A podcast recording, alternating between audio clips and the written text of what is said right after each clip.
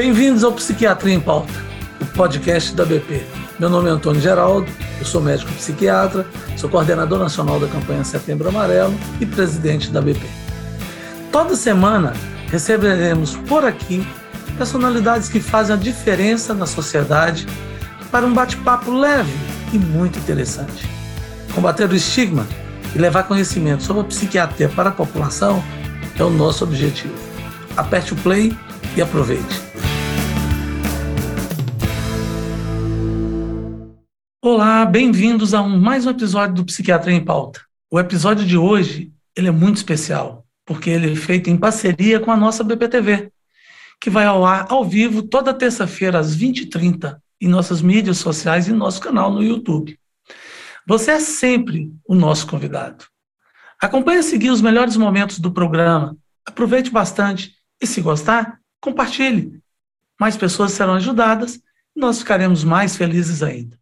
No episódio de hoje, recebemos um médico psiquiatra, associado titular da BP, diretor técnico do Centro de Atenção Integrada à Saúde Mental da Universidade Federal de São Paulo, a Unifesp, o doutor Elson Azevedo, e a médica psiquiatra, associada efetiva da BP, docente do curso de medicina da Universidade Federal do Tocantins, mestranda em ciências da saúde supervisora da Comissão de Residência Médica em Psiquiatria da Universidade Federal do Tocantins, UFT. Ela é diretora tesoureira do Núcleo de Psiquiatria do Tocantins, e membro da Comissão de Emergências Psiquiátricas da ABP, a doutora Verônica Leite. Bem-vindos ao Psiquiatria em Pauta, Elson e Verônica. Bom, então vamos começar com a primeira pergunta para o Elson. Elson, o uso da maconha pode propiciar o desenvolvimento da esquizofrenia? É, em seu nome, agradeço toda a ABP pelo convite e é um tema fundamental de ser discutido. Né? A gente está num, num momento aí em que uh, existe uma grande, um grande lobby, né? um grande esforço orquestrado dos interesses financeiros aí, tentando uh, passar a mensagem de que o uso de maconha não é prejudicial, e cabe a, a, quem é da área da saúde, aos psiquiatras, aos pesquisadores, é, fornecerem uma informação baseada em dados para auxiliar a sociedade a fazer as escolhas uh, mais acertadas. Né? Então, é, entre as várias uh, uh, vários possíveis malefícios que, que podem advir do uso de maconha, efetivamente está o aumento do risco de desenvolvimento de esquizofrenia. Veja que esquizofrenia é uma doença complexa, é uma doença que envolve diversos fatores, tem um grande componente genético, é, a, a, partir de uma influência de vários genes, né, uma herança que a gente chama poligênica, né, que tem, uh, não é um gene único causando, são vários genes, e também tem a influência de vários fatores ao longo do desenvolvimento. Né, então, uh, quando a gente diz uh, maconha causa esquizofrenia, é, é difícil dizer numa doença complexa o que é, que é a causa, né? Ah, uma analogia interessante é, assim, é como uma, uma receita para fazer um bolo, né? Você vai ter, usar farinha, usa o ovo, usa o açúcar, usa não sei o quê. O que que causou o ovo? Né? Então, você precisa dos vários ingredientes, né? Mas efetivamente isso já está bastante estabelecido na literatura. O uso de maconha é, pelo menos dobra o risco de desenvolvimento de esquizofrenia. Né? Isso é algo extremamente relevante, mais relevante ainda quando uh, você começa a perceber que, especialmente o uso de maconha nas, é, abaixo dos, dos 18 anos ou abaixo dos 25 anos, quando há um desenvolvimento cerebral mais completo, é, esse uso é ainda mais prejudicial. Né? Então, a gente tem vários elementos aí contribuindo e, e, a gente sabe que o uso de maconha frequentemente se inicia nessas fases, né? Até esse lobby acaba sendo mais forte na população jovem para a admissão do uso da maconha. Então, uh, é algo que, que nós, psiquiatras, precisamos nos manifestar né, e, e fornecer essa perspectiva da saúde. Agradeço aqui o Elson pelo esclarecimento e aproveito para saber de Verônica. Você gostaria de complementar a resposta do Elson, Verônica? Então, primeiramente, obrigada pela BP pelo convite. Né, é uma honra estar aqui. Eu gosto muito desse projeto, né, de conversar com a população sobre diversos temas e informar, principalmente sobre esse tema que acaba sendo tão polêmico, né. É, o. Elcio falou muita coisa, né? Eu acho que ele fez um resumo bastante interessante da, da, dos riscos que, a, que o uso da maconha pode ter, principalmente para iniciar quadros psicóticos. Né? A maconha em si, ela não causa esquizofrenia, mas ela interage né, com fatores genéticos, com fatores ambientais pré-existentes que podem acabar fazendo com que desenvolva esse quadro de forma bastante precoce. É interessante uma, uma questão que o doutor falou, né, em relação ao lobby da maconha, e aí eu vi um estudo recente que é, o número de pessoas que acreditam que o uso regular da maconha seja prejudicial está diminuindo, né? Apesar da gente ter vários estudos que demonstram os seus riscos, né? As pessoas às vezes confundem um pouco a maconha de alguma outra substância que possa estar sendo estudada. É, eu acho que assim, a gente ainda vai discutir outras coisas, né? E o doutor já falou bastante. Eu acho que vamos deixar mais para as próximas perguntas, então. Então, a pergunta que foi feita pelo Wagner Vieira, ele nos acompanha no Facebook, e eu vou fazer para o Elcio, que é o seguinte: como é configurado o diagnóstico diferencial do surto psicótico reativo pelo uso da cannabis e o diagnóstico da esquizofrenia? No caso do surto psicótico induzido Pode haver cronicidade dos sintomas ou sintomas residuais depois do surto agudo? Essa é uma ótima pergunta, é, porque é, talvez um, um, conceito básico para a gente entender é que, especi especialmente o THC, o tetraidrocannabinol, ele é uma substância capaz de produzir é, experiências psicóticas. E o que, que são experiências psicóticas?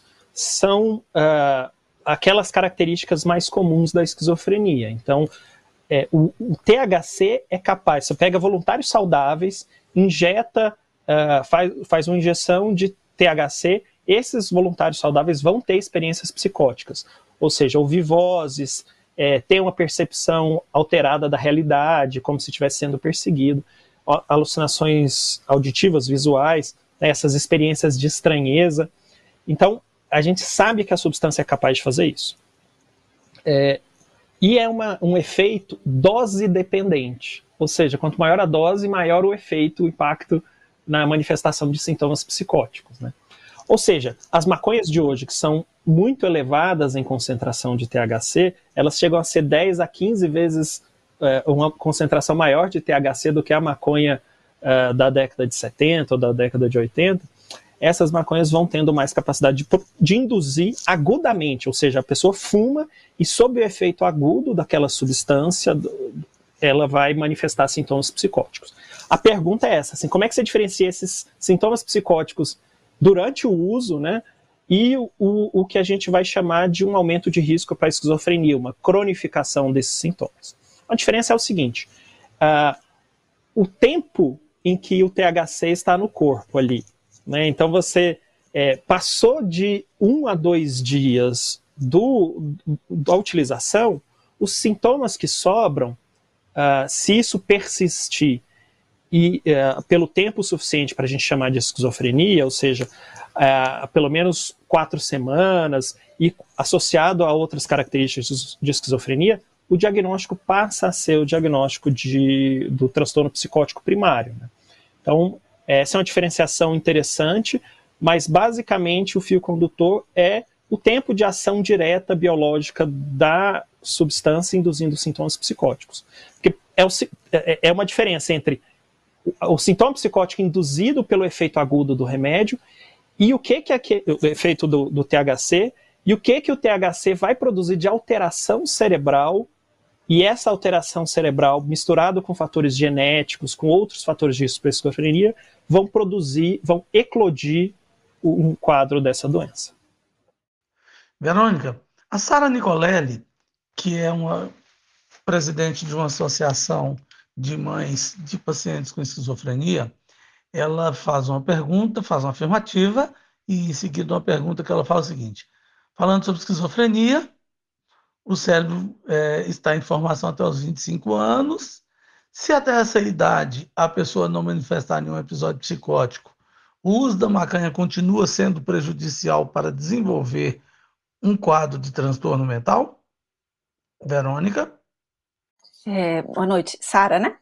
É, então, sim, é claro que em, até antes dos 25 anos aumenta muito as chances, né? Em torno de quatro vezes a, a, o risco de desenvolver um quadro psicótico, uma esquizofrenia. Mas isso não tira o risco, né? É, diminui o risco com a idade, mas permanece o risco.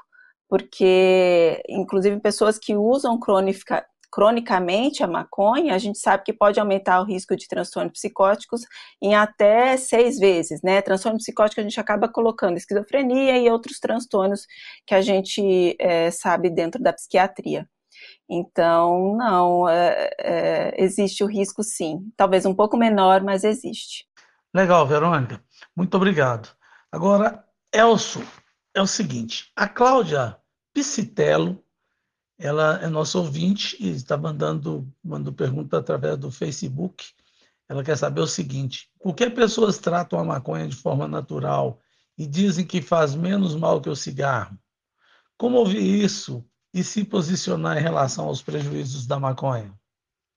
Eu, eu só queria fazer um, um breve parênteses para voltar para cumprimentar a Sara, que, se eu não me engano, é a Sara da, da Abre, na associação da, da, da da AME, né, Associação das Mães é, de Portadores de Esquizofrenia. Então, um grande abraço é alguém muito envolvida aí pela causa de melhorar a assistência aos portadores de esquizofrenia.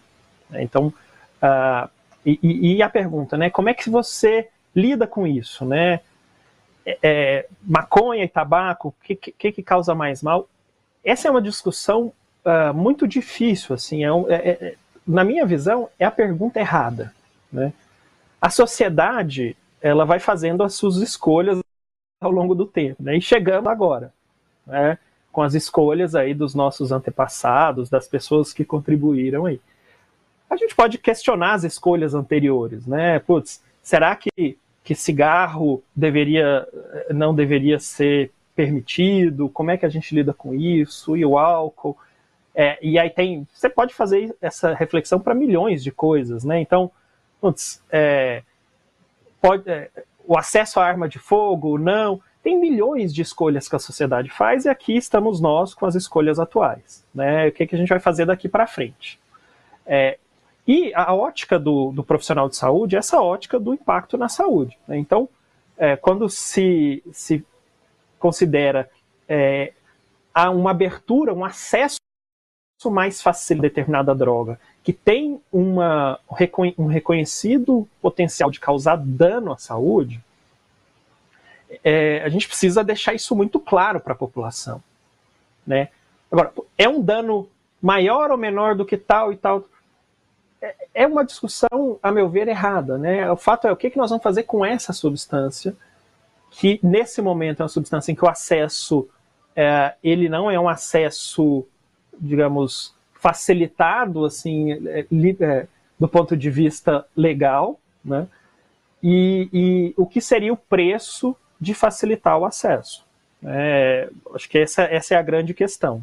Essa comparação com o cigarro é, é de menor importância, porque o cigarro tem os seus problemas, o álcool tem os seus problemas, é, mas você pode fazer isso, falar sobre várias coisas, né?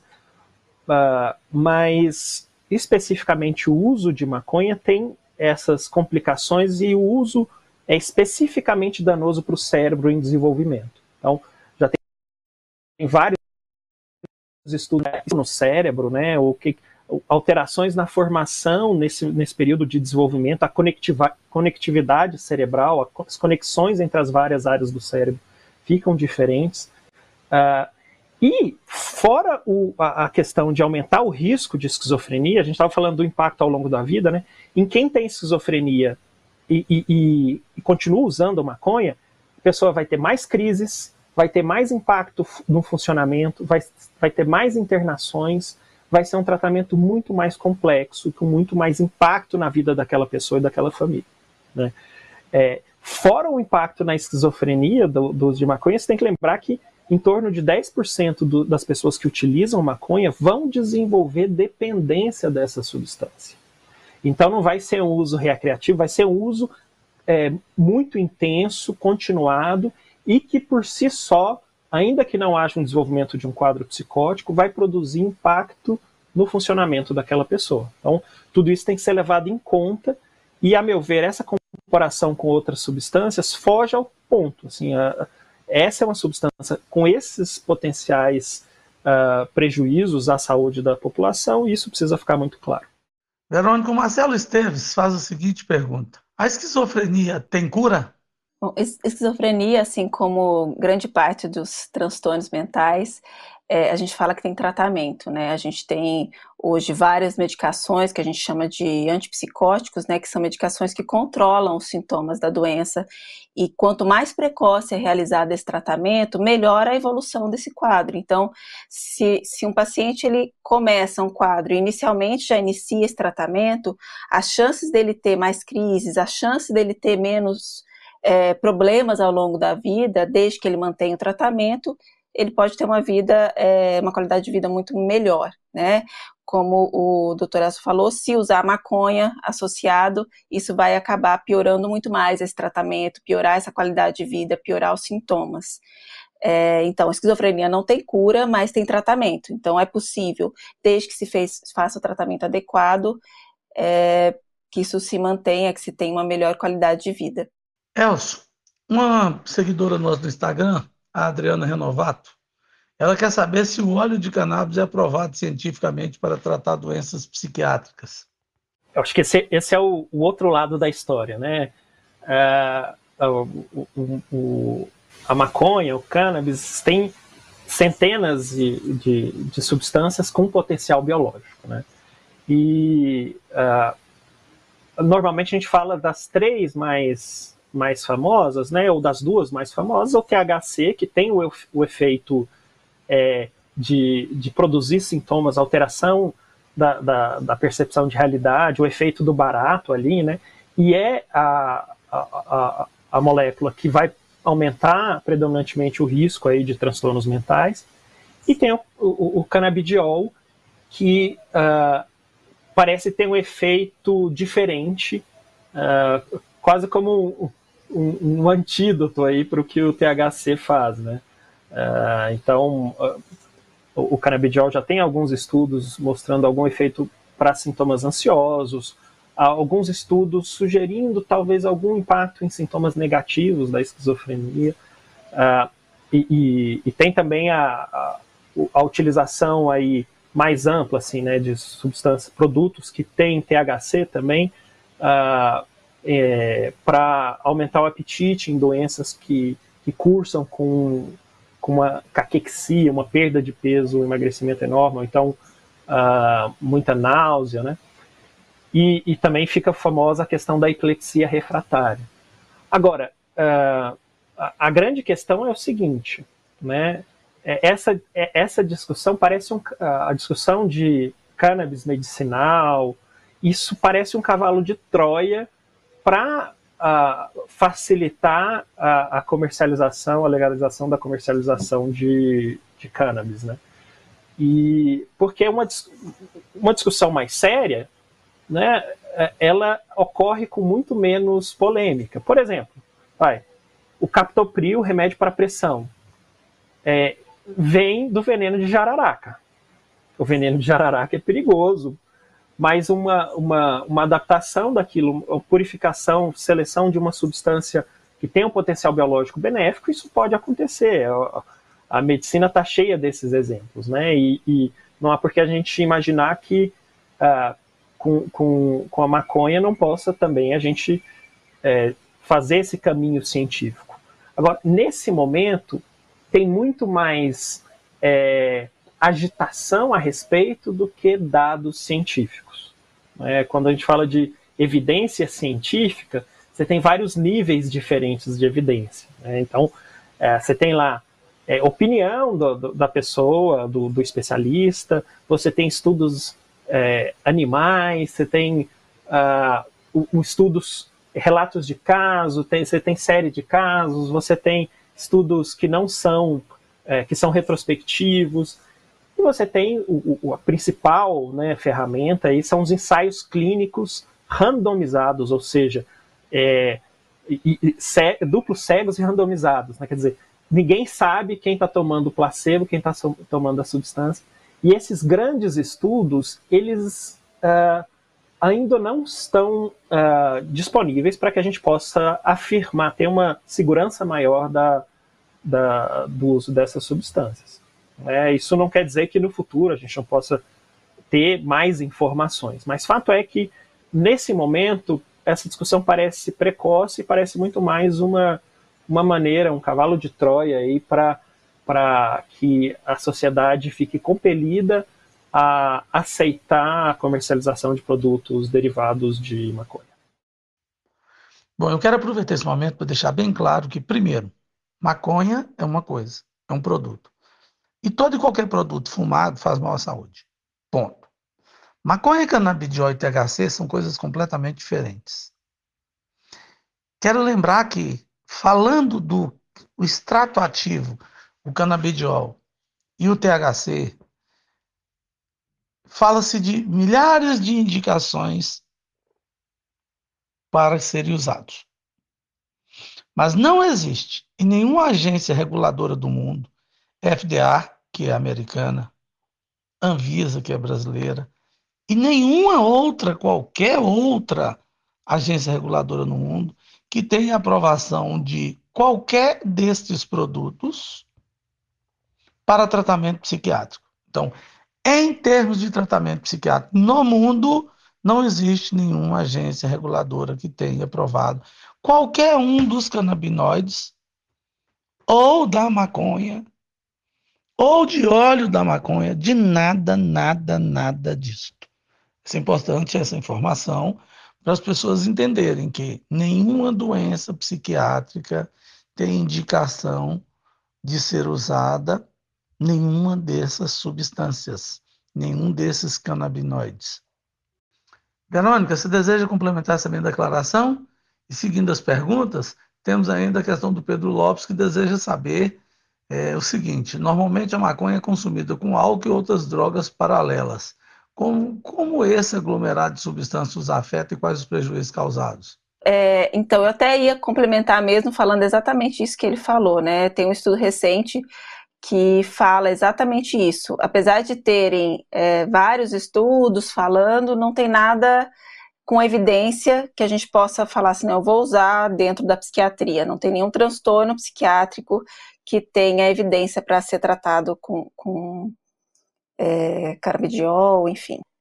Em relação ao uso de maconha junto com outras substâncias, acaba que potencializa né, os efeitos deletérios do, da maconha, e como o doutor Elcio falou, cada, cada droga vai ter os seus problemas, né? É, o álcool tem os seus problemas e aí acaba dificultando até mesmo o tratamento do, da dependência da maconha, pode acabar intensificando sintomas psicóticos.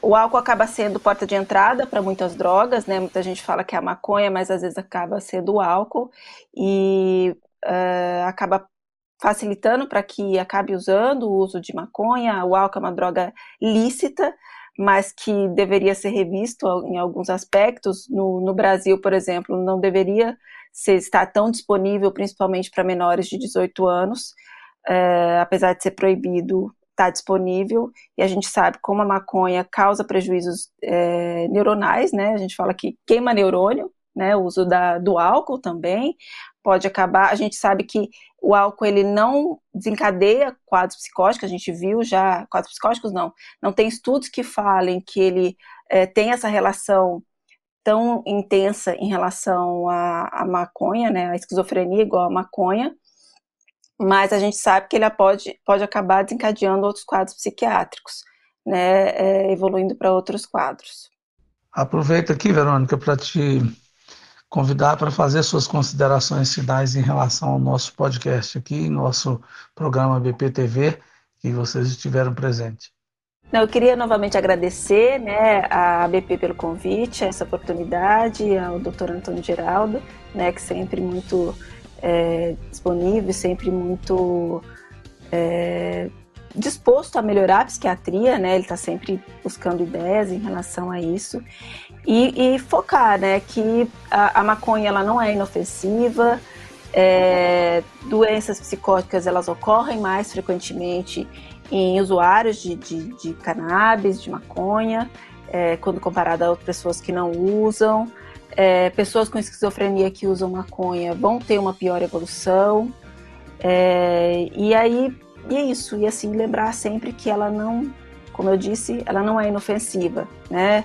É, com a legalização em alguns locais, a gente acaba vendo um aumento de transtorno psicótico, acaba sendo um campo de estudos, né?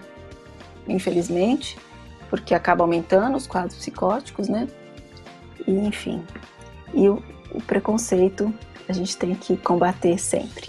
Elcio, meu amigo, eu queria ouvir também as suas considerações finais. Olha, é, queria mais uma vez também agradecer o convite e, e todo esse esforço que a BP faz para fornecer informações de qualidade para as pessoas, para a população. É, e, e, também cumprimentar a doutora Verônica por essa participação brilhante aqui na, nesse encontro. É, mais uma vez dizendo que é, é muito importante buscar informações é, de fontes confiáveis sobre os temas. Né? E, e, esse é um desses temas polêmicos, com, com, com opiniões raivosas, todo mundo cheio de razão. Vamos olhar os dados, considerar corretamente o que está acontecendo do ponto de vista científico. Então, essa é a mensagem principal aí que eu, que eu queria deixar. Essa parceria nossa da BP TV com o podcast ABP é uma inovação no sentido de tentar aproveitar ao máximo tudo que nós temos sobre qualquer tema que possa ajudar a população a ter maior conhecimento, melhor esclarecimento e aí sim a gente pode ajudar as pessoas a tratar melhor, acabar com preconceito, a romper todos os estigmas, que essa é a ideia, né? Essa é a ideia da BP, é no que nós investimos com muito carinho, com muito amor, com muita atenção. Obrigado pela companhia e não esqueçam, use a hashtag Psiquiatria em Pauta. Nos marque nas suas redes sociais que eu quero ver e interagir com você. O Instagram da BP é BP Brasil e o meu é arroba Antônio Geraldo. No próximo programa teremos outro convidado super especial. Fique de olho nas mídias da BP para saber tudo em primeira mão. Mande sua pergunta e nos conte o que achou deste programa. O Psiquiatria em Pauta é para você. Vamos juntos. Até a próxima.